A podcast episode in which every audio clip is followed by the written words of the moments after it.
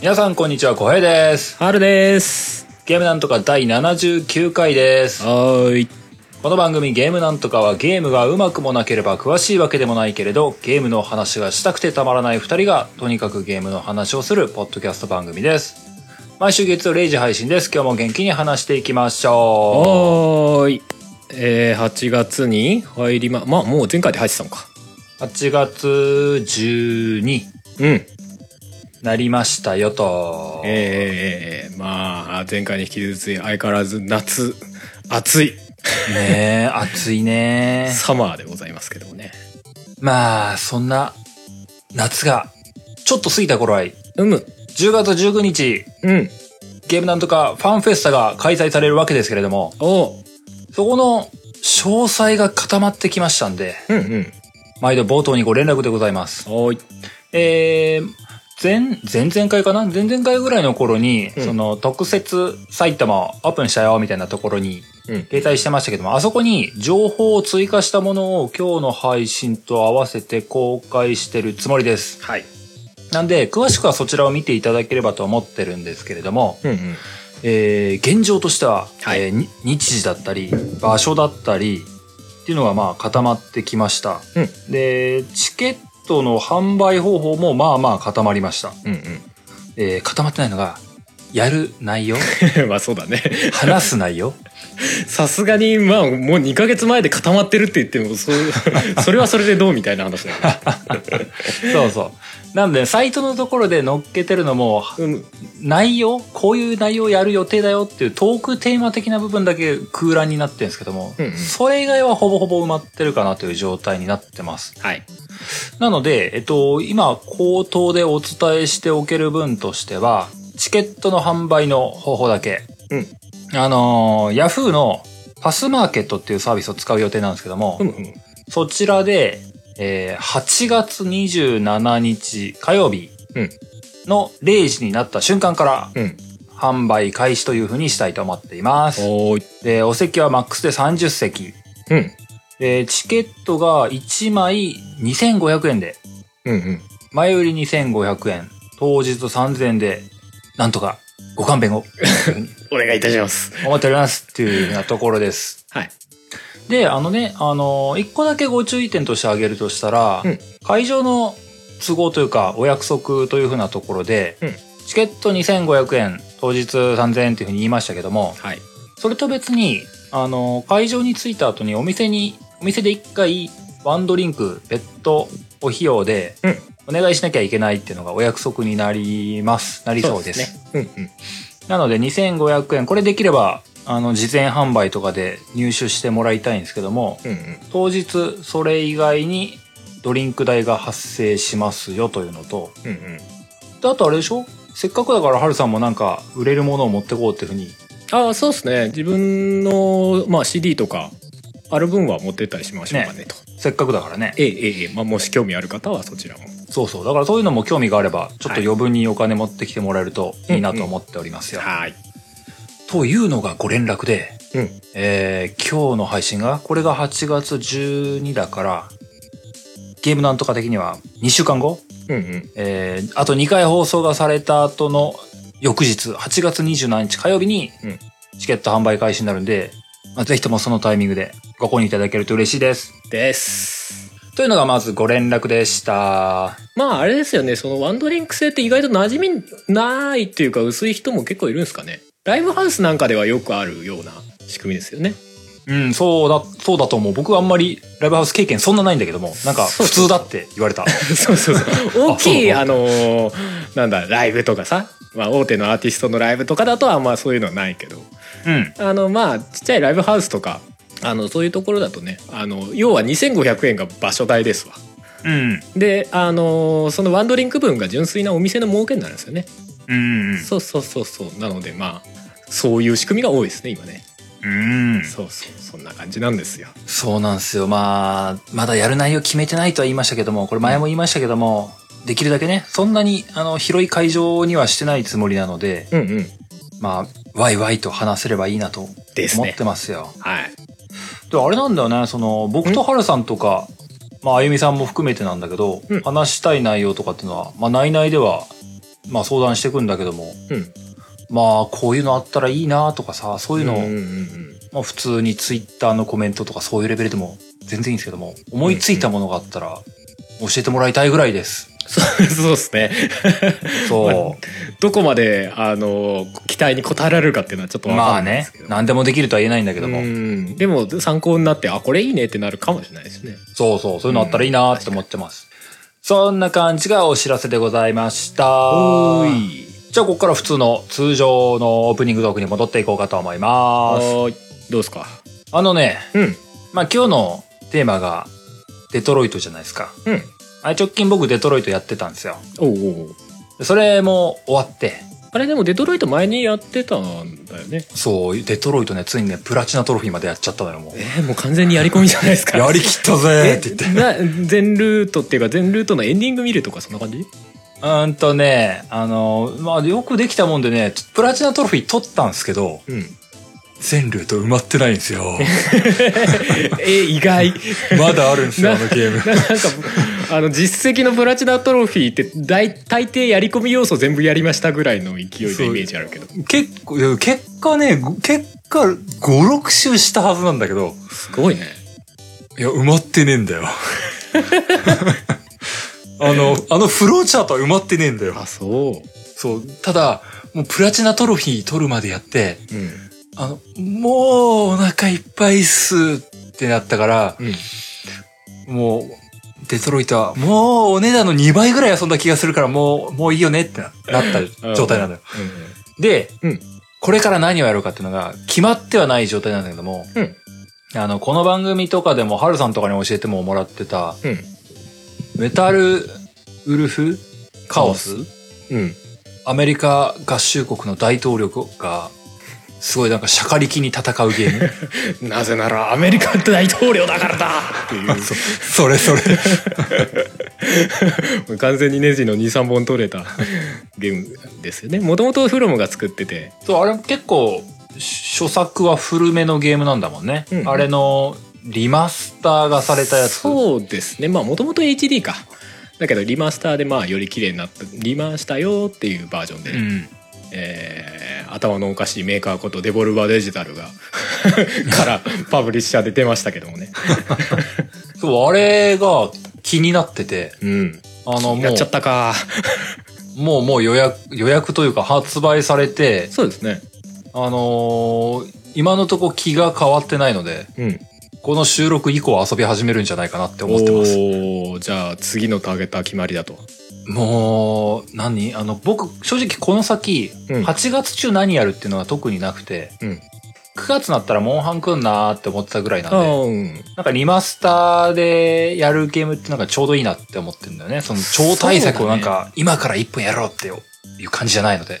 多分まあボリューム的にはアクションゲームだしそこまで時間大量にかかるゲームではないはずなんだよね、うんメタルフルカオスってそうそう。うんうんうん確かにちょうどいいなとは俺も思っているでうん小、平さんがなんとなく前にツイッターでやろうやろうっていう気にちょっとなってきたみたいなことつぶやいてたから そ俺ももともとね番組で何回か話してたからさう。うん。やろうかなーって思ってたんだけどさいざ買おうと思ってさ PS ストア行くじゃない、うん今サマーセールやってるのよねうん。やってるね。やっててさで、うんしかも途中でさサマーセール最初の時に見に行った時はなんかああんまりないかななんて思ってたんだけどさうん。途中で見に行ったらさあのニーアオートマタあるでしょ？うん。なニーアシリーズのかなり人気だった作品ですよ名作と名高い。そうそうそうそうあれが前に体験版やってやりたいなと思っててでちょっとセール待ちをしてたわけですよ、まあおボリュームありそうなゲームだったしそうだね。下手に手出せないなみたいなとこもあったから 待ってたらあのセールで3400円とかになってて、うんうんうん。うん、でもともとその要は廉価版みたいのが出てた上での3400円だから結構安いのよ。なるほどね。ああえっ、とメタルフルウルフカオスいくらでしたっけと思ったら大体3000円なのね。そうだね。あなんか500円ぐらい足したらもうニー買えちゃうのかって思って俺今す すごい揺れてる 正直すごい揺れてるいやまあししメタルフレカオスの方が旬なのは分かるんだけどみたいなまあでも、ニーヤは、でもまあ僕もやってないんだけど、うんあれ、まあこのゲームなんとかのハッシュタグツイートとかでもちらほら見たりするんだよね。うんうんあれ、すなんかす相当評判いいんでしょ？うん。なんかアクションゲームでとしてすげえよくできてますね。あの作ってるのがプラチナゲームズなんですよね。うんうん。そうそうそう。発売はスクエニかな？だけど、うん。そうそう、うん開発がプラチナなんで、すごいアクションゲーとしてよくできてるうん。印象があって。で、なおかつオープンワールドみたいな話で。で、なおかつ、まあ、ドラッグオンドラグーンあたりから続くあの、ちょっと土地狂った ストーリーというか の辺考えるとああいいよねなんて思っててうんまあそうなんだよ。あれは僕も素直に良さそうだなって思いながら、うん流そう そうなんだよ。そうなんだよ。なんかなんか風の噂で聞こえるには何周かするの前提みたいな話聞こえるとあーっとあ結構重いんじゃねえそれみたいな。いやでも面白そうなんだよなみたいなね。そう。すごい悩ましい。なんか、あの、その前、前情報というか、得ている情報だけ、その面白そう、うん。長そうとかが、あの、この間の積みゲーみたいになるのの予備軍としてすごいね、本当だよね強い。本当だよでなおかつさ俺今今現状でさえ結構並列でゲームやってるのでうん。最近はあの PS プラスのフリープレイでさワイプアウトおお出たねが来たじゃ。ない？うん。あれをまたなんかそのタイミングであそういやなんかそのオメガコレクション買ってからその前に PS3 で出てたワイプアウト HD ってやつはちゃんとクリアしてたんだけど最後までうんうん。あのオメガコレクションになってなんか買って満足しちゃってまあゆるゆるやろうやろうなんて思って割とできてなかったのね、うん、なんかこのタイミングでやろうなんて思ってやってたりとか、なるほど。うん、で今回話すデトロイトもやってたでしょ？終わってないんだけど、でラスアスもゆるゆるやってるでしょ？終わってないんだけど。ってなことになってるわけよ。すごい並列。うん、やばい。だから、だから買うのどうすんのみたいな。でもセールだよセールだよ次来ないかもしれないよみたいな、この囁きが聞こえるわけですよ。俺のゴーストが囁きかけるわけですよ。ああ、やばいなみたいなね。次のチャンスはいつかなみたいな。そうだ3000、今だけかもしれないなやめろやめろってって考えると、あの、メタルフル、メタルウルフカウスは、まあね。ちょっと、そうだな。定価どう、どう、今買ってもどうすんだみたいな。感じがある。から。でもまた浩平さんとプレイするゲームすれ違うのか？とか思うとそれもそれでなんかちょっとあれだななんて思うんだけど。ゲームなんとか的にはね。正直俺も前からやりたいと思ってたゲームだったからうん。XBOX360 の時代ぐらいにやりたいと思ってたかな。うんうんうん。そう。っていうかもうその頃には手に入らなかったんですよ。やりたいなと思った時には、そう。プレミアがついてて、うんうん。できなくてですね。そうなんですよ。いやー、でもね、そう、セールとかうね。ん。なんか、ちょっとこう、ちょっと前までというか、うん。6月、7月ぐらいかな。うん。僕はあの、やるゲーム内病にかかってたんですよね。かかってたんだけども、うん。かかってなんかそのスパイダーマンやるとか、うんうんヘビーレインとか、デトロイトとか、まあ、はいはいはい。ある意味、あの、この番組にも絡むからやっとこうみたいなもので、うん。その、やら、やりたいものが内病を越したんですけども、うん。で、まあ、この間積みゲーの話をしたりとか、うんうん。で、今セールとかなんか、夏になってこう、モンハンとかの E3 で出てたものが、なんか、もうこっから続々じゃないですか。うんうんもうちょっと待ったら、あの、デスストランディングとかも出ちゃうし、う んやばい。なんか、やるものねえなとか言ってた頃から、あ、あれあれ？気づけばなんか四方八方塞がれてるみたいなそう、に、2019年下半期はみたいな感じになってきて、おやおやおやみたいな。やばいねそう、思えば、毎年こんな感じなんだけど、うん僕は成長しないね。なんか、成長しない結局、やりたいものに常に取り囲まれてるんだなって思っちゃうよ。まあどんどん出てくるからね終わらない終わらない。本当あのーなんか、今でも、なんか隠居したらもうひたすらゲームしてよって思思っちゃうもんね。ねいや多分いろんな人が思ってるだけだけどさゲームだけひたすらできる人生が欲しいよね。すごく広く言ったけど今。うーんなんてアホな発言なんだろうね、これね。いや思う思う思うは思うよ。うねん。まあ無理なの分かってて言うけどさまあ、うんでもね、どうなんだろうな。この番組学生の人とか聞いてんのかわかんないけどもな、うんうん学生の人とかだったら結構このセールとかでいっぱいやったりとかすんのかな。どうなんだろうな。そんなことしないで普通に外で遊んだりするのかな。どういやまあ外で遊ぶ人は多分この番組聞いてないでしょうけどああ、そっか。いやわかんないわかんない いやでも外で遊ぶ人はなかなか聞かないんじゃない？アウトドアないやまあ人せめてなんか農作業する人とかさわかんないけど車移動とかさそういう感じならわかるけどまあね。でもなんか、長期の旅行とかさ、そういうなんか、まあね確かにいざ休みはゲームしねえとかもあんのかなとも思うんだけどね。うんお盆休みの車移動の中でこれ聞いてるとか全然ありそうですよね本当だよね。僕、小学校ぐらいやったら車の中とかひたすらポケモンやってね。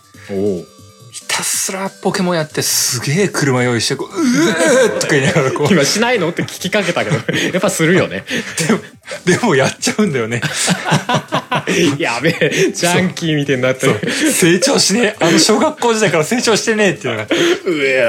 うわあでも俺あれだ VR のゲームやってる時はそんな感じ。ワイプアウトとか VR でやってさうわ楽しいってしばらくやっててあなんかちょっときつくなってきたって思ったぐらいにやめたらもううわ調子悪いってなる。感じね。もう、バカだよね。バカだね。いやいいんだよ。いいんだいいんだ。あ まあそんな感じですかね。そんな感じです。じゃあ今日も本編に行こうかと思いますけども、はいはい。あのーこないだ7月のフリープレイ、うん。何度か話し出した気もし気もしましたけども、はいはい。デトロイトうん。ビカムヒューマンか。はいこのゲームが PS プラスのフリープレイで出てっていうのがあったんで、うんうん。まあ僕は、なんか気が向いたんでやり直しを。あとはその、いちょうどやってなかった積みゲーになってたヘビーレインをやったりとかっていうのをやって、うんうん。まあ、ハルさんもちょうどいいんでちょろっと触ったっていうふうな、デトロイトうん。を触ったっていうタイミングになってるんで、じゃあちょうどいいというところで、うんうん。久々に単品のゲームの話をしたいというか、うんうん。デトロイトの話をしようじゃないか、という本編でございますよ。はい そんなわけで早速本編に向かっていこうかと思います。はい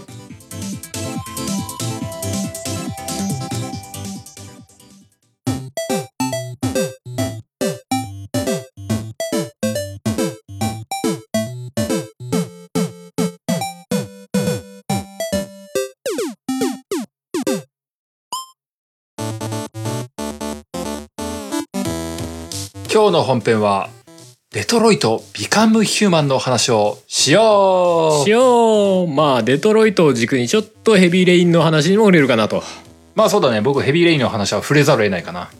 まあ現状で言うとうん。えー、小平さんがもともとデトロイトをやっててやでってた最近ヘビーレインをクリアしたクリアした。うん一周だけ。おおで俺はもともとちょっと前にヘビーレインをちゃんとクリアしててうん。でデトロイトは途中までやったうん。なるほど。現状把握だとそんなところでございまイエーイ。はいまああとは僕あれだよ。間に発売されたビヨンドをビヨンド PS3 かなあれは。うんやってて、うんもうあんま覚えてない。っていう感じ。ななんかビヨンドだけ評価微妙だよね正直ねビヨン、まあ、ビヨンドはね、うん。なんか、あ、これネタバレっぽくなる。今日すごいネタバレ出ると思うんですけども、うんうん。あの、この、クワンティックドリーム作品に関するね。うんうん。ビヨンドはね、あの、うん。純粋で感想で言うけど、うん。最後の最後なんでこうなったのっていうのが素直な感想なんですよ、僕の。あー最後オチがまとめられてないというかしっくりこない。そう。なんかね、あの、ヘビーレインもやって、うん。3作横並びにちょっと見れる感じになって、うん。今改めて言うけど、うんあの、クワンティックドリームのゲームって、うん。なんかあの、言うてしまえば、うん。気だるい、たるい場面ってあるじゃないですか。たるい場面？あの、遊ぶのたるいようなシーンというか、あうんまあわからんではないかな。あるじゃないですか。ななんかなぜこれやらせるの？みたいな。常に、常にアドレナリンが出っ放しっていうタイプではないじゃない。あそうだね。なんかこう、あの、序盤に、なんかある意味、た、ためとして、うんうんなんか何かのゲージを貯めるためにちょっとたるいシーンがあったりするじゃないですか。まあ緩急つけてくるよねそう。うんビヨンドはね、うんちょっとためが長かった気がするんだよね。あーまあまあ生活感のあるシーンをずっとやらされるみたいななんか、鬱屈したシーンが多かったというか、溜めてうん溜めて溜めて溜めて溜めて溜めて、最後このエンドなんだみたいな。あれ？みたいな。カタルシスどうした？みたいなあれ？ってなるっていうか。あそうかなんかビヨンドあんま評判良くないからまあ遊んでみようかなっていう気にあんま正直まだなってないんだよねまあデトロイトやった後とかにまあ空いてればやるかもしれないけどっていうぐらいかなうん、なんか、そんなに正直おすすめしないかな、ビヨンドはっていう。うんまあ、そういう意味だとその流れでヘビーレインだと割と不安あったんじゃないの？ヘビーレインね。でもね、ヘビーレイン、辛かった。なんでしょう。あの、デトロイトって、ええ辛いシーンばかりじゃないと思ってるのよ。そうだねまあまあ、辛いものも確かにあるんだけども。あのなんだろうもうあんまりネタバレ的なところに触れないで総括するならなんかデトロイトって選択の物語な気がするんだよねああ、なるほどね。なんかあなたはどうする？っていう。うん。選ぶ。あなた自身が選ぶっていうことにすげえ思い気が置いてる気がするね。この時あなたはどうする？この時どうする？この時どうする？でどんどん待っていくって話だと思うんだけど。うん。なんかヘビーレインはもうちょっとなんか辛い思いするゲームみたいな。そう、なんかね、僕割とゲームには入り込みたいタイプなんですけども、ヘビーレインって、あれ名前なんだっけ？リーさんだっけ？はいはいはい。あの、お父さんの方。うん主人公のお父さん？まあ、一応主人公っぽいのは3人4人3人4人いるんだよね。うん。うんうん。イーさんと、スコットと、うん。あとなんだっけ ?FBI のおじさん。はいはいはいはい。あの人？うんうん。あのー、あとなんか女の人いたよね。いたいた。ジャーナリストみたいな。そうそう。大体その4人が切り替わりながら話が進んでいくそう、その中でこう、お、お父さん？うん。イーさんうんもうあの人に僕の感情はギュンギュン吸い寄せられてるんですけども、まあ大体あそこに感情移入っていうかししちゃうよねもう、何あの、試練って与えられたじゃないですか。うんもう。もうあの。ねななんかね主人公まあそのイイーさんがさうん。とにかく辛い目に遭うゲームなんだよねそうなんだよ、もう。しかも割と理不尽にすごい辛かったのよ、もう。で、あのゲームのいいとこなのか悪いとこなのか、なんか、うんそう、諦めて、や、もうやめようみたいな感じに選択もできるわけじゃない。ああるあるあるあるでもまあ、いや、お父さんだから、なんとかしたいと思っているからっていう、奮い立たせで、あの、挑んでいくわけじゃないですか、視点に。そうなんだ。両親があればあるほど辛い目に遭うっていう。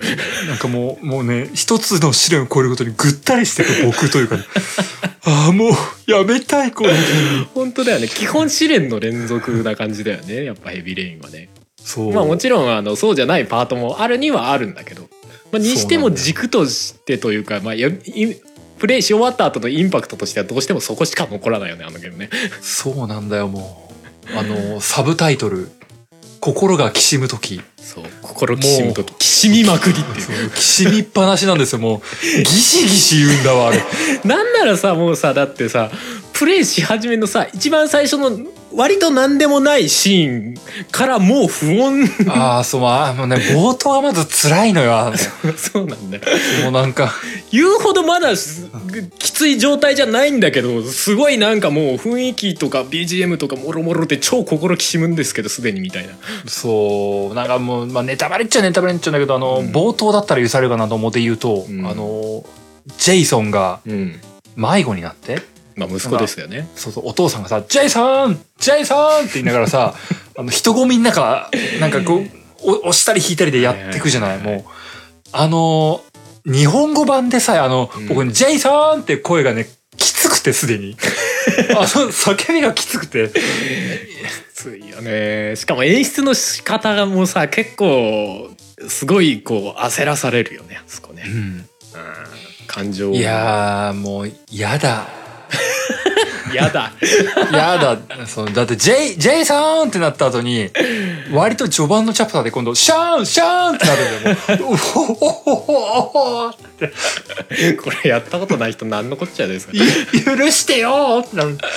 やだってまあまあ別に序盤の方だからまあちょっと許してよって話だけどさあのー主人公がさ子供が2人いて、まあん一回結婚してるんだけど奥さんあ違う息子がし片方の息子が失踪してそれが原因で奥さんと別れてもう一人の最後に残されたもう一人の息子もいなくなっちゃうって話だからねそうなのよ。つらっていうその設定だけできついってなるそう、だってさ、あれさ、あのー、ジェイソンとはぐれちゃったのはそうなんだけどさ、うんあの、お父さんそんなに悪いことしないじゃない。うんまあ、あるようなミスじゃないですか。うんで、あれであそこまでの事態になっちゃって、もうあの、チチャプター1のなんかもう、すさんだ生活よ、もうんう。もう辛くて辛くて、もう、この人生何？何なのよ？っていう。本当そうだよね。あのーもうここら辺からネタバレがっつりしますか？もう、ぼごめんね、冒頭からネタバレでごめんね。もうこここれこれ。うんネタバレなしで話すのもなかなか難しい話。っていうかもともとサスペンス的な雰囲気なんであの割とネタバレがご法度なゲームなんだよね。なのでそうなんだよねまあ、あえて全部もうネタバレしますよっていう雰囲気で話しますけど。うん。あいいよ。のーあれじゃない？その主人公っていうか、まあ、メインの主人公のイーさん？うん。その父親ですよね父親はさ、もう息子いなくなって散々な目に遭う割にささらにさだってその息子を殺した犯人みたいな感じで語られ始めたりすそうるでしょなのよ。あれ何なのよ。でなんならプレイヤーもちょっと「えこいつ殺したんじゃね?」みたいな演出されるじゃない？そう、そうそうそう。主人 主人公に対してプレイヤーはどう思ったらいいの？みたいな。でしかもそのキャラクター俺自分で動かすんだぜみたいな。ね。あれはねまああのミミスリードというか、うん。まああれは、まあ僕もネタバレなしでやってたから普通に引っかかったというか、うん折り紙殺人鬼っていううん。殺人鬼がいる中で、うん。なんだっけ、意識失って、うんうん。そのお父さんのイーさんが、うん。なんか手に折り紙握りしめてたんだよね、なんか。そうだね。で、記憶がないって俺は折り紙を持っている。俺ひょっとして二重人格で折り紙殺人鬼なんじゃないかみたいな。うんうん。あれで、なんだろう、僕の思考はこう、二重人格でって、本当は、このお父さんが自分の意識のない中で、誘拐とか殺人とかしてるのかなみたいな感じの誘導をされながらも。う、んうん。で、そ、そういうなんかさ、こう、疑うっていう気持ちが僕の中でありながらもう、ん。あの試練一個一個必死にやることになるわけじゃない。うんうん。なんかあの、電流ビリビリのところ、く、くぐるみたいなさ、手始めにあれでしょ。高速道路逆走でしょ。そう、あそうだ、最初高速。全力で逆走っていう。はあ怖い怖いって言いながらやってたもんだって。いやだから要はねそれをしないと、まあ、し真犯人らしき人から息子は返さないよっていう脅しを受けるんだよね、そう。うん、で、なんか試練を超えるとなんかね、あの次のヒントもらえるんだよね。そうそうそう。あれね、そう、高速道路逆襲、逆走とか、うん。電流ビリビリのとこね、僕意外と電流ビリビリのとこ結構辛くてね、うん。あの、あの、クアンティックドリームお決まりのさ、あの、各ボタンをすげえたくさん押しながら、はいはいあの、かいくぐっていくみたいな。L1 を押しながら四角を押しながら×を押しながら R2 を押しながらスティックを上に倒すみたいなことさせそうそうられるのねそうそうそう。それよ、それ。そうすると一個電流ビリビリのこの隙間を抜けられましたみたいなねそう。マシタってなってさ、なんか、うねうねしながらさい、なんとか突破しなきゃいけないじゃない、うんであの、僕、後半のをね、あの、なんか街、途中、行かなくていいとこ行ったのかね、うん。八方手詰まりみたいな状態とかにななるなるなったと。な、なってさ、あとなんかあれ、体力が減るかなのかなんのか、あの、だんだん、あの、振動が激しくなって、あの、イーさんが、もう無理だ、帰ろう、もう、もうダメだ。もう無理だよ。みたいな、もう無理だよって言いながらもう電周り電流ビリビリだらけだから帰るにも帰れねえみたいな状態になってるね なんかそう、もう本当にもうね、あの、諦めるボタンみたいなのもう直前まで僕言ったもんね。もう無理かもしれない。ね主人公が本当にあんな痛々しい描写あるっていうぐらいずっと痛々しいのよね。うんいや俺もその電流ビリビリのとこああともう一回失敗したらこいつ本当死ぬなっていうぐらいの 感じのところまで行ってたからもう辛くてねあれは辛かった。あと割れたガラスの上を四つん這いで歩くとかなそう、シャリシャリ言いながらね。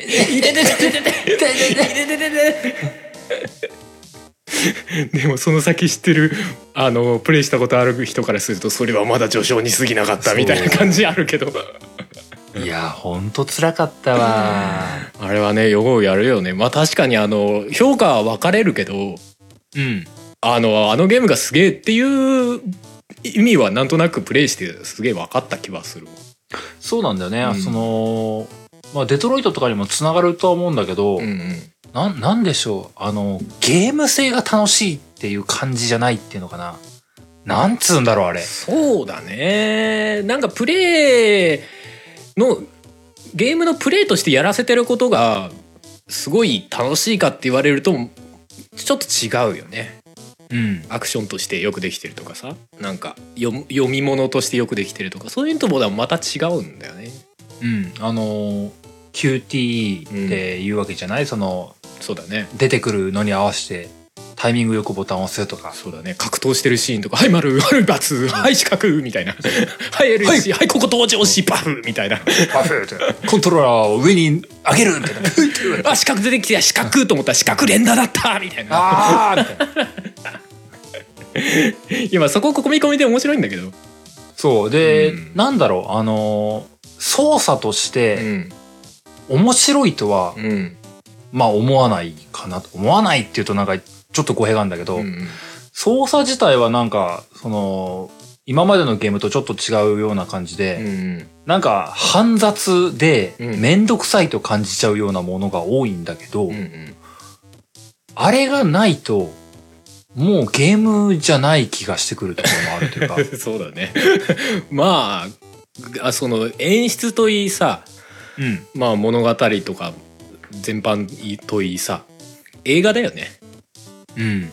でもね、なんかね、なんかうまく、うまいこと表現できないんだけど、あの、あれがあるから僕は没入してる感もちょっと感じる時はあるんだよね。わかるわかるなんかその、ヘビーレインでもデトロイトでもそうだったんだけど、うんうんあの、タイミングよくボタンを押すとか、うんあとあの、今の PS4 とか3のコントローラーって、あの、4の方は特にあれか、タッチパッドっぽいところを触るとか、はい。横にスライドする、上下にスライドするとか、うんうん。コントローラー自体を、あの、傾けるとか、うんうんうんうん。上に、上に上げる、下に下げるみたいな、普段、僕がやるゲームでやらない動作を瞬間的に求められる時があったりするのよ。はいはい。で、そそれで結構、あの、ミスったりとかするのよね。うんう わ、ね、こ、この失敗が、ああ、ああ、ああってなるっていうか。まあわかるでもさあのゲームのうまいとこってさその QTE だけどさ一発アウトなところってほとんどないよね、そうなんだよ。うん、そこがうめえなと思うまあわりかしやり直しが効くというかまあ一発二発失敗してもまあそのまま強引に物語進んでいくみたいなその代わり痛々しくなるんだけど、そうね。格闘シーンとかで失敗すると思いっきりぶん殴られたりするんだけどでも一発アウトじゃないよバイオハザードみたいに「はい終了」みたいなことにならないわけよならないよね。「You 本 are 当に dead!」って急になったりしないのうん、本当に回数を連続で失敗するとかね。うんそうそう、よほど一発勝負とかってのは、まあ、あるにはあるけどね。うんゼロじゃないけど、まあ、あんまないかなっていう感じだよね。あんまないよね。まあ俺あの何？ち水没する車の中から脱出するシーンで隣の人助けようと思ったらこうなんかコマンドが分かりにくくてこれかなってやったらガラス窓割って一人だけ逃げやがったけど。うん。邪魔。それと違うんだって。そう、意志とそぐわない時もたまにある。しかも一それがしたかったんじゃないって。そうそうそうそう。いうとことこそとここそ段階置けよみたいな。ちょっと思ったけど。そう。まあでも全般は本当そのうまいことできてるなと思って。ねそう。なんかすごい重そうな選択。この人を殺すか殺さないかみたいな、うん。すげえムカつくやつでぶっ殺しちゃっていいかなって思う反面人殺したらもう後には帰れないみたいな選択のところで実はどっち選んでも最終的にはフォローが効くようになってるみたいなうん。仕組みになってたりとかすごいよくできてるなと思ったよ。そうなんだよな、うん。あのーななんだろうか。あのーそんなにゲーム内で触れ込みが激しいわけではないと思うんだけど、うんなんかやり直しっていうのをなんかしちゃいけないような気がする作りになってるんだよね。ね。だからそれこそあなたが通った物語の映画ですみたいなうんあなたが作る映画ですみたいな感じがやっぱすごい強いよね。うん、デトロイトなんかははっきりそれ明言してきてたんだけど、うんうんヘビーレインはなかった気がするんだよね。そうだっけ？俺もちょっと記途中戻るなみたいなことを言われてはなかった気がするんだよね。あでもななんかあのー途中まで進めた段階でチャプターかなんか選ぼうとするとなんか言われたような気がせんでもないんだけど。あうん。あんの定かじゃないけど。そう。まあでもなそれをなんかしちゃいけないんだろうなっていうのはなんとなく感じるよね。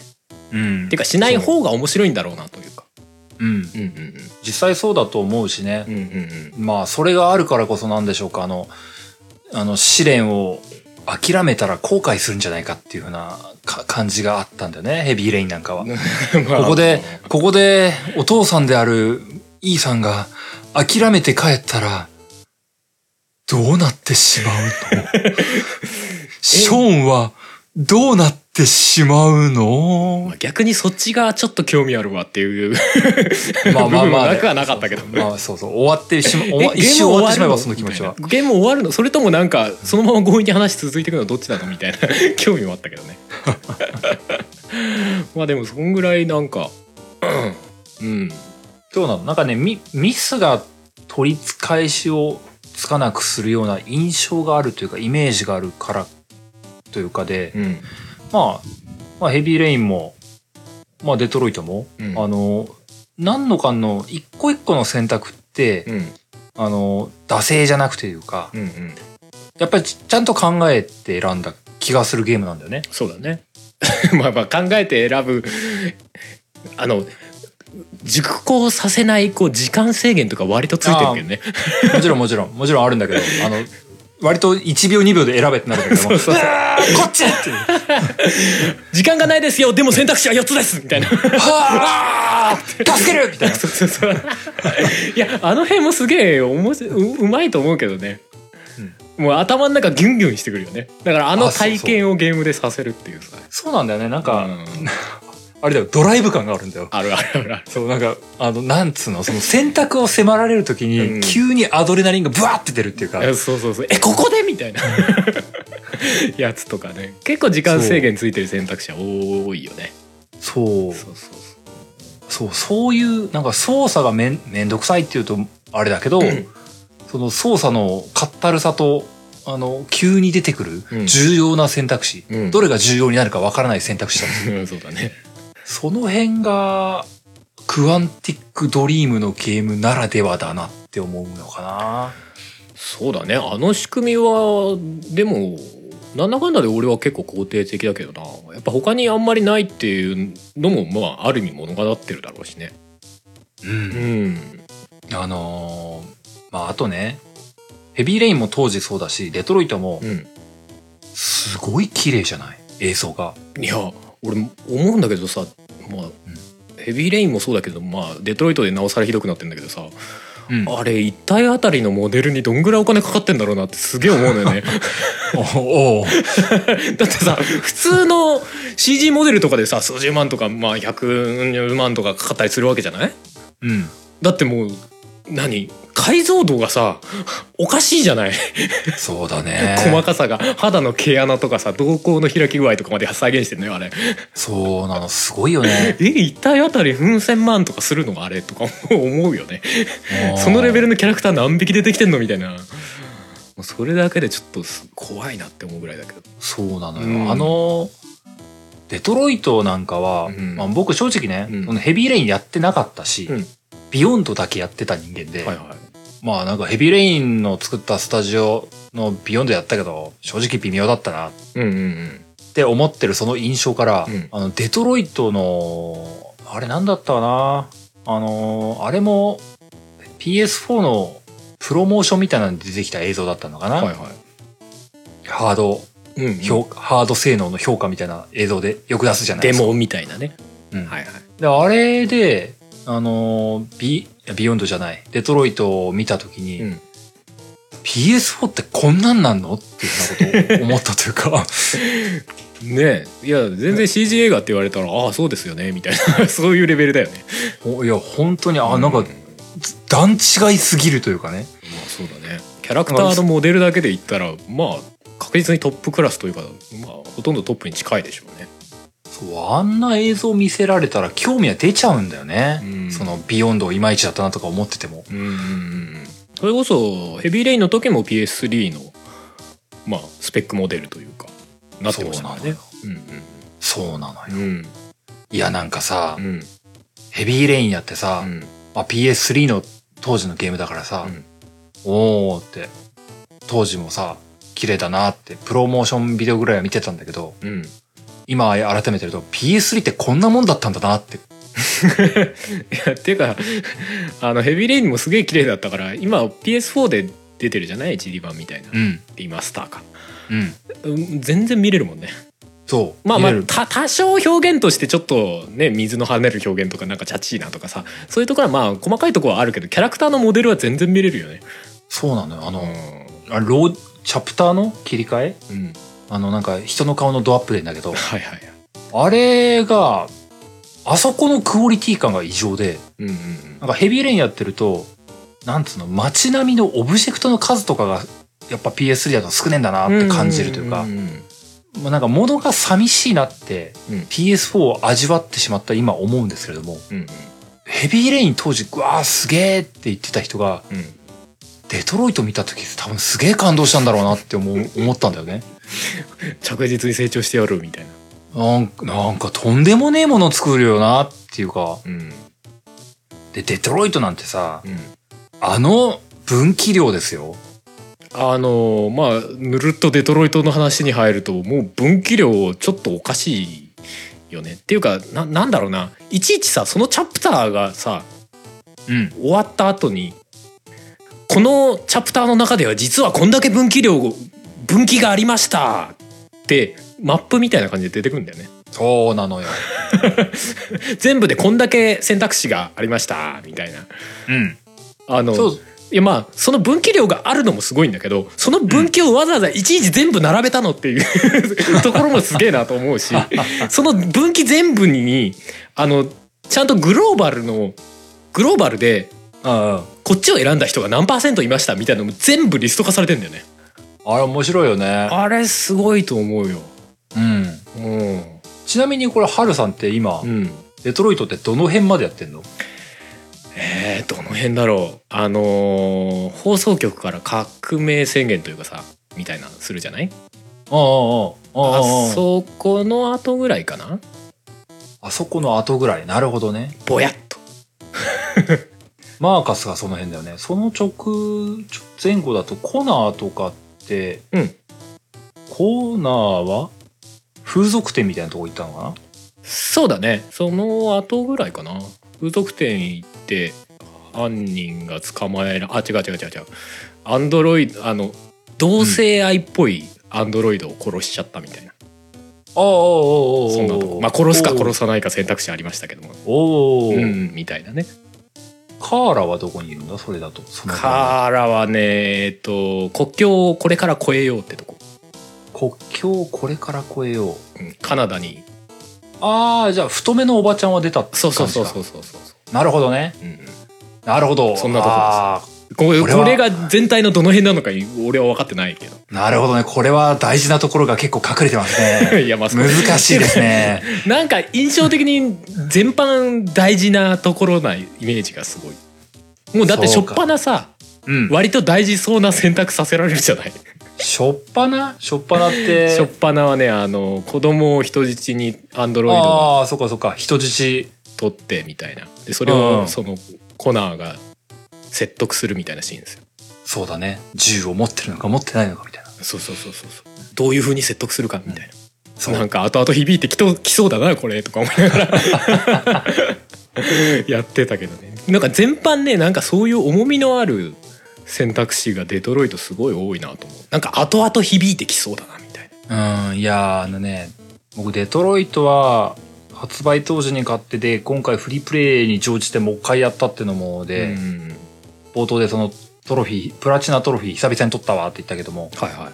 本当リアルに5、6周やったはずなのよ。うんうんうん。やったはずなんだけど、見切ってないエンディングパターンがまだあるんだよね。エンディング多すぎでしょ。いや、ほんと、ほんとすごいなって思うすし、ごいよね。ただ、あの、一面で、うん。あの、ぼ、僕だからとかは言えないんだけど、うん。ヘビーレインでもデトロイトでもそうだったんだけど、うん。僕、直、直上反射というか、あの、うん。この選択肢2つが出ますってなった時に、うん。あの、もう A の方は選んだから2周目の時 B 選ぼうって思うん。だけど、うん。いざその場面になった時に、やっぱ無理 A って選んでる時あるんだよね。まあ気持ちはわかるよわざわざなんか逆の選択肢選ぶの結構きついわってなるそう、え、あなんかね、そう、この、デトロイトとかね、ヘビーレインっていうストーリーのタイプだからそうな気もするんだけど、うんいや、選べないんだって、その選択肢っていうのが。時々出てくんだよね。俺にはどうやったってエンディングを全部見ることはできないそう、何回言ってもここだけ解放できてないっていう状況は確かに起きたんだよね。うんうんうんだから結果ね、あのー最後の、本当に最後の最後はプラチナトロフィーを取るっていう目的のために、うんもう心を無にして遊んだ一周があった。まあそうだね いやなんかこれを別に俺が望んだ未来じゃないんだふんみたいなことでしょそう。そう。なんかね、いや、僕ね、ハルさんにもそこまでネタバレにならない程度で言うとね、うん僕、コナーの、コナーとハンクのチャートとかもね、うんあのー結構二人の関係性が大きく変わったりするシーンとかあるんですよ。うんうんで、そこで選択があるわけですけども、うんうん選べねえんだ、もう一個。ほんと選べねえんだ。うんすごいなんかひどいこと言うみたいな選択肢もあったりするもんね全般で嫌われたくねえんだ。人間だもの どうしても、どうしてもね、僕はコナー機械のはずなのに選べない。いやなんとなく思い入れがやっぱあるんだろうな感情移入がなそれこそもう頭の中ヒャッハーにしてさ選ぶことも本来はできるんだろうけどさ。でもあのゲーム自体がそういうゲーム性だからさうん。やっぱり感情移入しちゃって選べないんだろうなって気はするよ、選べないんだよ。結局プレイしてる中でいるそのキャラクターそれぞれになんとなく感情移入をしてっちゃってるんだよね。何回もループしてるにしても。そうなのよ。してるからこそかもしれないけど。で、あのーうん。デトロイトのやつってね、うん。あのーやっていくと、ロボットだから、アンドロイドだからっていうのはあるんだろうけど、うん選ぶと死んじゃうとかっていう結末ってちょこちょこあんのよ。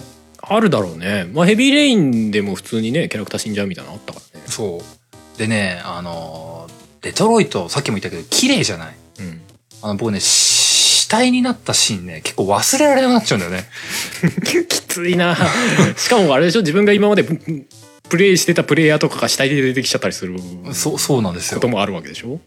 死んじゃったわーっていうのがね、結構ね、選べない、選べないんだよああこれ絶対こっち選んだらこうなるよねみたいなそう。死ぬじゃん、それってなる。もうね、だから、すごいね、うん綺麗すぎる映像表現は、僕の行動をせ制限してくる。あーまあデトロイトはそうかもしんないねいや普通にかなりあの CG のキャラクターってさまあその不気味の谷っつってさうん。人間にそこそこ似ていれば似てるほどさうわー、なんか人間じゃないななんかこの中途半端な感じ気持ち悪いなって思うけど結構超えてる感じはするよねデトロイトはデトロイトだからこそそなんかそこに生々しさというか感情移入もしちゃうみたいなう。うん。あのーなんかさ、デトロイトよくできてんなってものがさ、人間のキャラクターって、やっぱりちょっと顔の形いびつだったりするんだけど、うん。アンドロイドって比較的整ってるんだよね。ああなるほどね。それはあるかもね。左右、左右対称系というか。う。んうんで、多分それわざとなんだろうなとは思うんだけど、うん。なんつうの？それでも、整ってる方も、そんなに違和感がないというか、うんうん不気味には思ってないレベルのところで留めてるんだよね。そうだね。だから、あのゲームの映像って、まあさっきハルさんも言ったけど、うん。まあ、とんでもねえ予算かけたんだろうけど、いやー、この技術を他にも提供してやってくれって。思他他ってどこ？他のゲームってこと？うなんかもうそなんかもうコナミとかに渡してやってくれみたい いやまあメタルギアとかも十分綺麗だけどなな。ななんかもうこうこの画質感を他でも味わいたい。まあねまあでもあれあれはさ人間がやっぱりその人間ドラマがメインだから人間のモデルにそこまで金かけるけど他のゲームでやってもあんまり意味ないからね。まあねモンスターとかそういうのが出てくるからな。そうそうそう。そんなアップのシーンがなかったりとかさデトロイトとかすげえアップのシーンとかあったりするでしょ？ある。こんな寄っちゃっていいんすか？みたいな。すごいっす毛穴すごいっすね。みたいな。ある。っていうかなんか肌のさなんか何？ちょっとしたシミ具合とかまで再現されてたりするあるある。ある。すごいすごいっすねこの肌の感じみたいな。その辺見てるだけでも結構面白いけどね。ある。いやあでもうん。俺個人的にデトロイトやってさあそうだったんだってちょっと思ったとこがあってさうん。あのー主人公たち3人いるでしょメインの主人公。うん。全員アンドロイドなんだね。うん。って思って。なんかもうちょっとこう人間とアンドロイドのこう話になってくのかなってプレイする前なんとなく思ってたのよ。ああーはいはい。一両方の面から人ぐらいね。そうそう、両方の面から描いてってみたいな話になってくのかなと思ったのよ。両方の立場がある、なのかと思ったけど全員アンドロイドでアンドロイドの中にも立場があるよね的な話になっていくんだろうなって感じてる。そうだね。ああの描き方は面白い。だからプレイしてるプレイヤーは人間なんだけど人間が完全にアンドロイドの立場でしかプレイしないっていう。だからこそのなんかそのねじれ具合というかを体感で感じられるというか。そこに多分人間のキャラクター混ざってたら人間目線でやっちゃうと思うのよ。そうだね。うん。はるさんって今さうん。ままだ途中だと思うんでまた微妙なところはあるかもしれないんだけどうん。はるさんって今選択肢をあのゲームの選択肢を選ぶ時ってどういう感情で選ぶ？感情で選ぶ？すげえむずいこと聞くね。いやぼ僕ねその、うんうんさ今はるさんが言ったことを言われて思ったんだけど、うんうん。あの特にコナーとか僕コナーが本当感情移入すごいしたとこだったんだけど、うんうん。コナーって人間側にいる。アンドロイドなわけじゃないですか。そうだね。人間に使われてるというか。そう、アンドロイドが起こしている事件を解決するために、まあそうだね。まあけ警察の一部として、アンドロイドが人間のために活動してるっていううんうんうんうん。感じじゃない。そうだね。で、ぼ僕ってまあ、その状況はまああるにしても、僕の感感情軸っていうか選択肢ってなんかね、うん。ハンクと仲良くやりたいって思うのがすごい多かったのよ。はいはいはいはい。そりゃそうよね。で、マーカスの時も、うん。マーカスの時、マーカスの時、あ、あいつなんだよ。あの女のせいなんだよ。なんだっけ、あ名前思い出せない。あノース、ノース。ああ、あのー女の子いるじゃんあの、なんだっけ、ジェリコの。中にいる唯一メインキャラの中で女の子のアンドロイドいるじゃない？あの、やたら肩が出てるアンドロイドね。そうそうそうそう。あいつ、あいつ。もう僕の、僕の初第一週目のマーカスは、あの女にもてあそばれた感が否めないんだけども、そうなんだ。あの、あの女をちょっと思ってしまったがために、ちょっと、あなん、どうしてこうなった？ってなったんだけど。うんうんうん。それを、それも含めておもろいな。で、あとはカーラ、カーラはね、カーラがね、初週はひどかったな。カーラはでもやっぱりアリスのためを持って、そうだね。ひたすらやっていくっていうのがね、で僕、僕、どっちかっていうと、あの、コナーの立場っていうよりかは、うんなんか、コナーの目の前にいる人間のみたいな見方がすげえ良かったのよ。うんうんうん。話をしてる相手の、に嫌われたくないからこう選ぶっていうのが、マーカスもカーラもうんうんうん基本そんな感じだったんだよ。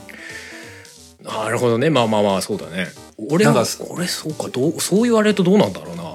割と、割と合理的な判断っぽい選択肢を選んでしまいがちかもしれない。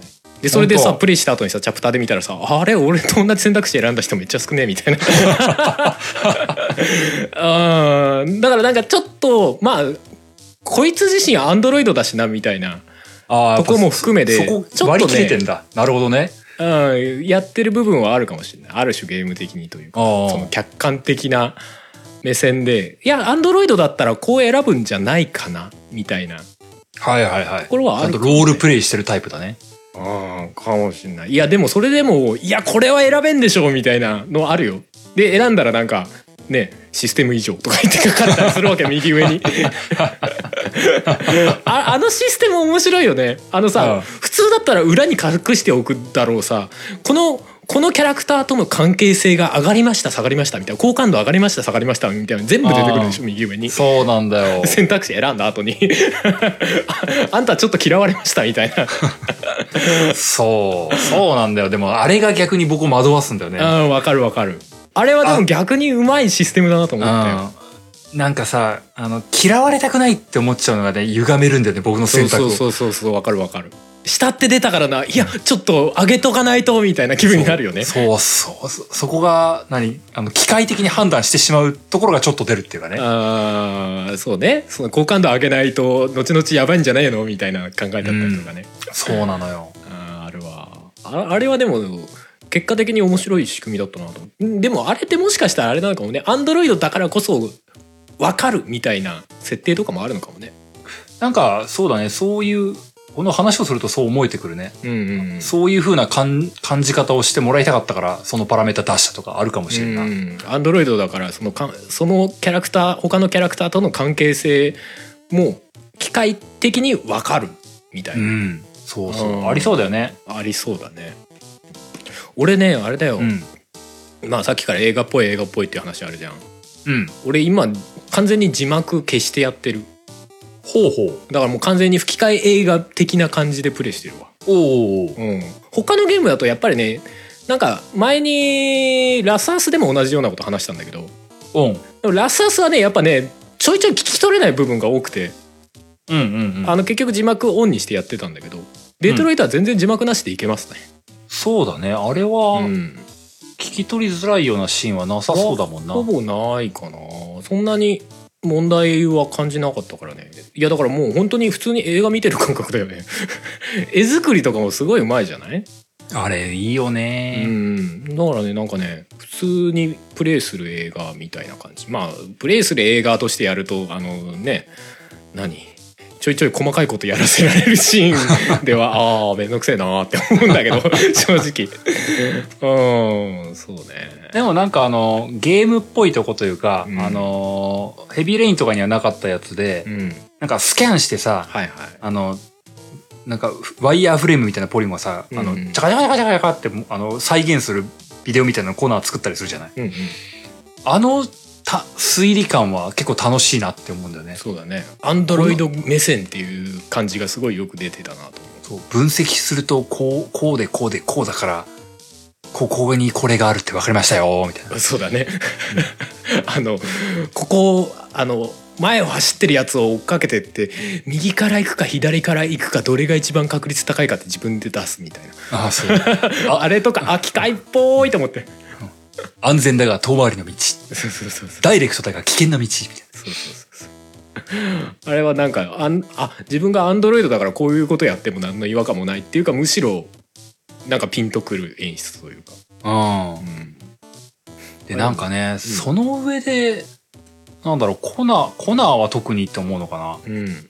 なんかあの超性能じゃない感じがあるのはうんそこそこに失敗するやつらじゃない？あいつら。うん。なんか機械として性能はすげえ高いんだろうし、うん。あの多分収集アイテムとかで雑誌とかで設定資料とか見れたりするけどもうんうん。なんか結構社会的にもうアンドロイドがもういろんな職を奪ってもううん。人間なんかいらねえんじゃねえかぐらいの勢いになってるみたいな。っうんうん。て言うんだけども主人公として扱う触るアンドロイドたちは結構人間臭い感じがあるなって思うんだよね。そうだね、まあ、うんプレイヤーイコール人間が操作してるからなおさらそれっぽいって言われりゃそうなのかもしれないけどうん、まあね。まあなんかでも、コナーさ、ココナーなんか僕まだ感情移入しきれてない頃とかにさ、うんあの、尋問シーンとかはいはいはいやるとさ、なんか、あいつすんげえ感情的に怒ったりするじゃん。そうだお前ねがやったんだろみたいなこと突然、うわー僕がビビるわみたいな。はて人間との違いとはよってのあるやつな。なんか、コナーって何？これは性能が高いの低いのどっちなのみたいな。いや高いんだと思うけどね。うんそうだな。多分感情表現もできるようになったレベルのアンドロイドみたいなイメージなんじゃないですかねまあそうなんだろうけどね。なんか不思議なゲームだなって思うよ。そうだねだからその行くところまで行ったアンドロイドって人間と結局何が違うのみたいな、そうだよね。そういうまあむ昔からあるようなある意味問いかけうん。をなんかちゃんとゲームに落とし込んでねがっつり描いたなっていう感じはあるた多分テーマとしてはそんな珍しいテーマじゃないとは思うんだまあね。うんうんうんその昔から映画とか SF みたいなやつでもある話だとは思うんだけどうん。うんうんにしてもこうしっかり描けてる感じは、まあ、まだ終わってないにしてもするけどねそうだね。まあ、はるさんまだエンディングじゃない。エンディングはもうちょっと、もうちょっととは言えないな。まだ少しあるな。どのエンディングにたどり着くかって結構楽しみだけどねそうだね。でも、3人、うんその主人公3人がそれぞれ分岐エンディングしていくので、うんなんだろうね。あじゃあ前のヘビーレインみたいに最後みんながこう最後どっか交わってみたいな話ではないんだ。うんとでもね、まあ、あんま、あんま言い過ぎは良くないとは思うんだけど、ね言い過ぎは良くないとは思うものの、結局3人の行動がそれぞれ相互に作用し合う形にはなる。まあまあそれはそうだろうね。お話としてね。だから、そのヘビーレインの時ってなんか最終的に物理的にまあ大体みんな同じところに収束していくよねみたいな話だったじゃない？うん。でもなんかそうじゃないらしいみたいな話は聞くからさああ。デトロイトのでも一堂に会する場面はあったりするよ。うんうんうんただまあ、結末は別にそのまま地続きではないというか。うんうんうん相当分かれてくみたいなねうん。いやー、なんかね、どれがハルさんに刺さるかわかんないけどね、うんエンディングのパターンでいくとね、僕はカーラ編が一番ね、辛い思いをしたね。カカーラはもうなんか最初から結構辛いんだけど まあ、ハルさんにあれだな、ハルさんに、あの、言っても差し支えない範囲の僕の一周目の話をするとね、うん僕、カーラね、うんあのー、ズラトコさんとこで、はいはいはいはい撃ち殺されて死んじゃったんですよ。僕のカーラ。ええマジかうん僕のカーラ一周目早々に死んだんですよ。えそれまあ死ぬ選択肢あるかもなって思ったけどえじゃあ何？あそそのキャラクターのカーラのストーリーはそこで終了？終了。マジで？そんな選択肢もあるんだやっぱあるある。ええ恐ろしいちなみに言うとね、カーラって結構序盤に離脱とかでしちゃうんだよね。可能性はあるんだよね。えーいやまあ確かにあそこはすごい危機的な場面だなと思うしプレイしてる中でかなりの緊張感あったけどそう、なんかね、カー、その一周目カーラが序盤に収束しちゃって、うんあの、まあ、コナーとマーカスの話で、うんまあまあまあまあ、コナーはまあまあ、よしよし、よくやったよ、コナーよかったな、みたいなことを思いながら、な、どうしてこうなったマーカスどうしてこうなったマーカスみたいな感じ。これはもう二周目っきゃねえわ。いや、だがもう、とにもかくにも、幸せなカーラの人生を作りたい。いやあそこで死んだら相当後悔残るわ キッズってなるよね正直そう。そうかそう。で、そう思ってね、2周目カーラすげえ頑張ろうと思って、じゃあ、2周目のコナーのテーマは、うんコナーはそこそこ満ち足りた人生を送れたから、コナーは、まあ、じゃあちょっと悪い展開とかも見てみたいなってうん思ったり、うんマーカスは、もう、なんとかしていい人生を送らせてやりたいって思思って、うん。2周目やって、うん。コナーは、ああ、ダメ、選べないってなって同じ結末をもう一回見て、リピートは あ、しまったみたいな。うん。とかで、マーカスはまあ順、順当に違うエンドを見れたり、うんカーラ、カーラはつい、ついにここまで来れた。ああ、よかったな。よかったなって思ったけど、カーラで2周目で見たエンディングはね、あの、カーラのエンディングパターンの全パターンでいくと、真ん中ぐらいの位置だった。ああまあまあまあまあほどほどなところのえ、カーラってもっと幸せになれるのなんとかしていきたいえでもさそれさ2周目やるわけじゃないうん。なんか2周目やってでもこれは俺の中で嘘なんだな感みたいの出ないのあのね、1回目に俺選べなかったからこれみたいなうーんとね、2周目はまだいけたね、僕は。あまだ嘘にはならなかったんだ気持ち的に、うん。うんあの、2周目はな、なんつってもね、コナーがね、あの、僕決断を変えれなかったからね、うんはあ、同じ人生ってなってるからね、結局これは僕のままだって思思ったんだよ、そこで。あなるほどね まあじゃあカカーラの単純にイフストーリーみたいな感じで見れた。カーラを失敗しなかった僕のパターンっていうのが見れたのよ。気持ち的には。で、3週目くらいからコナーも選択を歪め始めたから、あこれは俺のストーリーではねえなみたいな。そう、もう、もう、もう、もう、もう無理かな、みたいな感じ。うん。なるほどね。いやでもそれ聞くとなおさらあれだな。緊張感あんな選択肢に。そう。やばい、1週目はやっぱ大事だと思うよ。いや本当油断したらマジでキャラクターこれ死ぬんだろうなみたいな。結構あるじゃないそうなんだよ。高速道路を渡ったりとかさ これもなんか連続で失敗したら普通に死ぬんだろうなとかさそうなんだ。いろんな、いろんなことが起きますよ。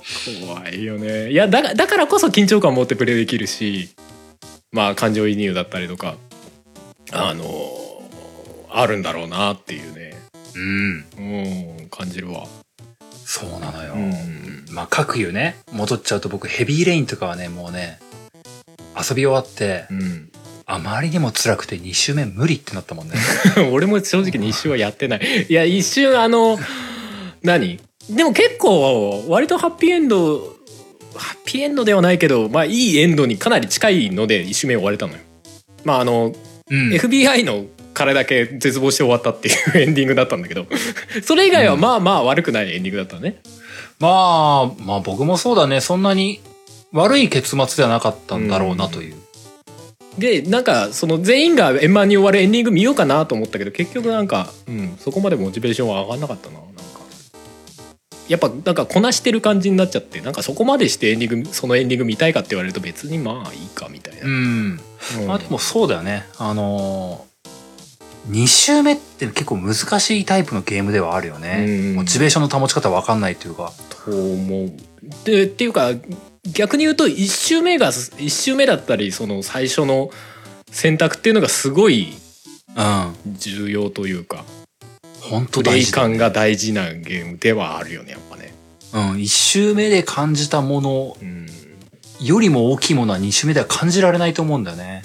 そうだねやっぱ作業感にどうしてもなっちゃうもんね埋めてこうとかさうん。直感的に選んだ選択肢とは違うものを選んじゃわないといけないわけじゃない別のエンディングを迎えようとすると同じのやっても意味がないしうん。う,、そうそう。いや、なんかね、カーラとか、1周目で、そうだね、あれ QT でやられたのがね、すげえ悔しかったんだよね。ん いやこうなってしまうか。いやこれきついよねって思ったけどなんか普通にやったら普通にそこはね死なずに済んだからこれでも死ぬ選択肢もあったんだろうかっていう思ってたら本当死ぬのねやっぱねそうなんですよ。だって僕なんかすごい痛い目痛い目にあってなんとかくしくも脱出みたいなレベルですらないんだね そのままそのキャラクターのストーリー自体がそこで終了ってすごい割り切り方だよねそうだよ。僕だって1周目のカーラひ散々だったね。僕普通に記憶も消されたからね。でも俺も消されたよ消されたけどうん。なんだかんだで記憶戻ったよああ、そうそうそう。僕、僕もあれ多分、なんだかで戻せる方法は多分普通にあるんだろうけど。あれ記憶消えない選択肢あったのかなとかさあれ、ああるよ。あの、ネタバレになっちゃうけど、あれ頑張ればね、あの、はめられた後にね、脱出できるんだよ。うんうんなんか脱出できそうなところ見つけたけど「あいダメ!」ってなって記憶消された あここか「あいダメ!」ってなってダメって。そう。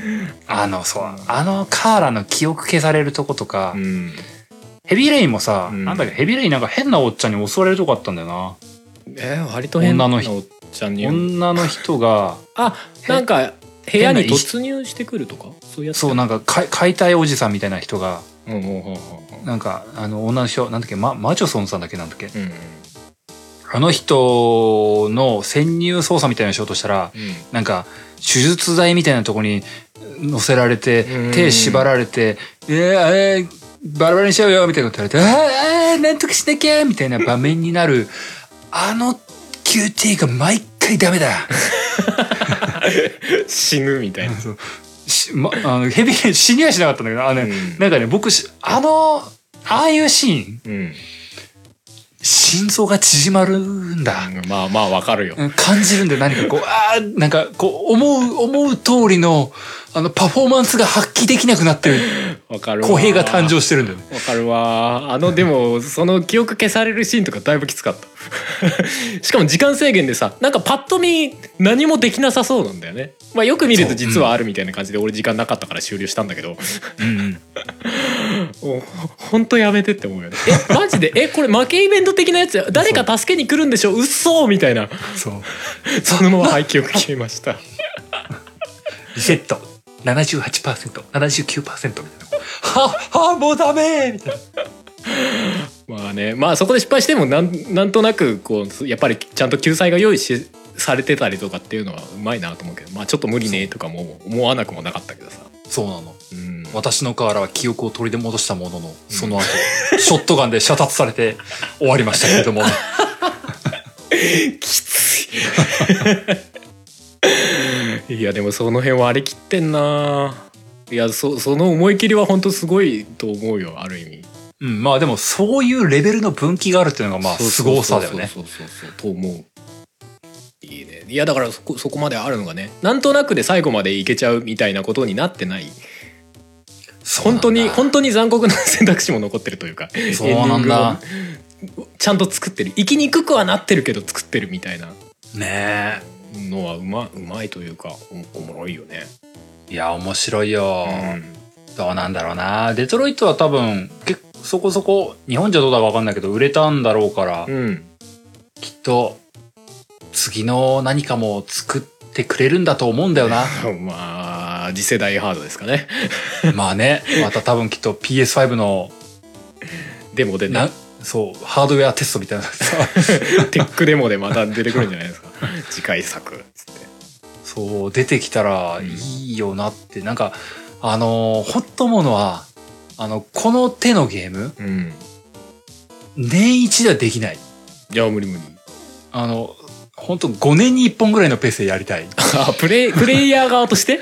そうそうそう。まあなんではないか。なんかあの HEAVY RAIN 出た翌年に BEYOND とか出てもちょっと多分困ったと思う。無理ってなってたあー俺個人的にはあの別に年一でプレイしてもいいんだけどどう考えても内容の作り込みだったりボリュームだったりとかが年一で出せるレベルじゃないから年一ではいいですって思う。そっち側。だからもうちょっとなんか内容のボリュームというか作りをコンパクトにして年一ぐらいで出すとかだったらまだわかるのよ。だったらまだやってみたいなとかさいろんなバリエーションであのテイストのゲームが遊べるとかだったらまだいいかなと思うけどそうだね。うん、あのやっぱ対策ボリュームで年一とかはそもそも無理だろうしね、いやーまあね。無理なんだろうけどね。うん、世界観作ってさキャラクターのモデル作ってさ、まあ、キャラクターのモデルも何ヶ月であれ作るのか分かんないけどさね BGM もだって大量にあるでしょ？デトロイトも。そう思うとなんかさ一本だけで終わるってもったいないよね。ダウンロードコンテンツとか出さないのかな？確かにね。まあそこは割り切りなのかねまあでもダウンロードコンテンツも地獄のような作業があんのかな。まあそうでしょうね。キャラクター使い回すにしてもみたいな。っていうかまたそこから話作らなきゃいけないしなみたいなね。そうだよね。まあ話作るだけでも大変だよなあれな。だからもう完全にやっぱパッケージとして最後まで作り込まれたものを出したいみたいなそういう意思というか感じるよね。あるのかもね、うん。そうかもね。うん。いやーいいと思いやぜひともね近い作が出ることがあれば。そうですね。まあこの話聞いて多分あんまりちゃんと説明しながら話さなかったんでこいつら何言ってんだろうなみたいな。プレイね。プレイしてない人 もいるねいたらまあなるだろうけど。まあ機会があったら本当にプレイしてみてほしいですよね、うん。おすすめは本当におすすめできるゲームええあのヘビーレインはしっかり心がきしみますしね そうですね。そうですね。手始めにヘビーレイン。どっち先やるのがいいんだろうね、これね。でもヘビーレインのが多分短いと思うよああ、まあ長さ的にはそうか。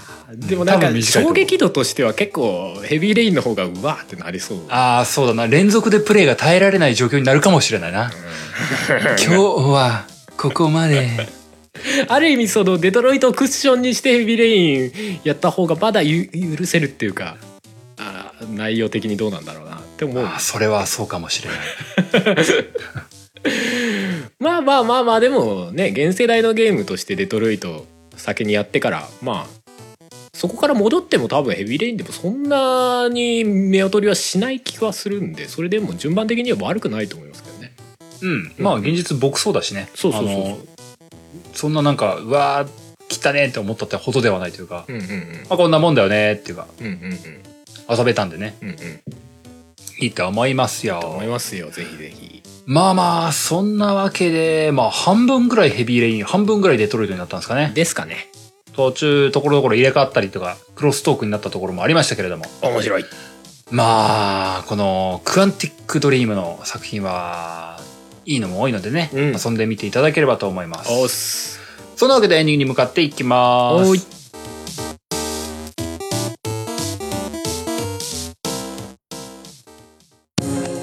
あなたの代わりに音作り。カメレオンスタジ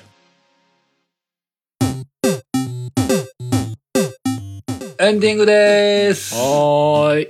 えー、デトロイトとヘビーレインの話でございましたでしたうん一体いくらかかってんだろうねこのゲームはねお金そうだよね。なんか、でも映画一本作るのもなんかさ、何億とか、何十億とかいくもんね。行くでしょうねデトロイトなんてさ、普通に映画一本作ってる金かかってる気がするんだよね。いや下手な映画より全然かかってんでしょうねねうんえ。いやー、そんなゲームが、まあもう終わっちゃったんだけど、PS プラスで、うんフリープレイで出てましたよ。もう終わっちゃったんだけど。そうなんだよね残念ながら終わっちゃってるけども、ご、ごめん、間に合わなかった。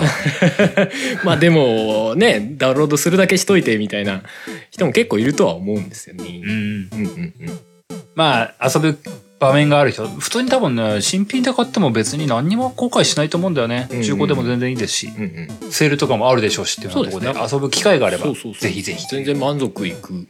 まあ本当に細かいところで言えば好みはあるかもしれないけどでも作り込みとかもろもろ含めてめちゃくちゃレベル高いゲームだとは思うんで、うん。うん、全然おすすめできますねそれでもね。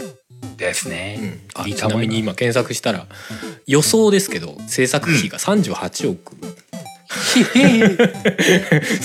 すんごいねいやまあ映画とかでもね取り戻せたんでしょうかねまあ取り戻せたか相当話題になりましたもんね取り戻しててほしいなせめて取り戻しててほしいなそうだねまあまあ次回作とかにも期待ですけどもう。うんんまあまあそんなわけで最後にいつものやつを読ませてもらって終わっていこうかと思います。えーこの番組ゲームなんとかでは皆様からのお便りを募集しております。はいお便りは番組ブログのお便りフォームまたはメールにてお送りください。番組ブログはゲームなんとか .com 番組メールアドレスはゲームなんとか .gmail.com です。ゲームなんとかの綴りは GAMENANTOKA です。そんなわけで第79回はこの辺でおしまいです。また次回お会いしましょう。お相手は小平と、春でしたそれではまた来週。アンドロイドは電気羊の夢を見るか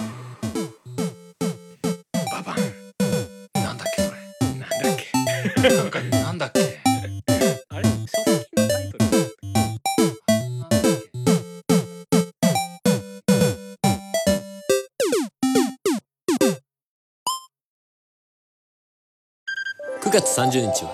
ポッドキャストの日。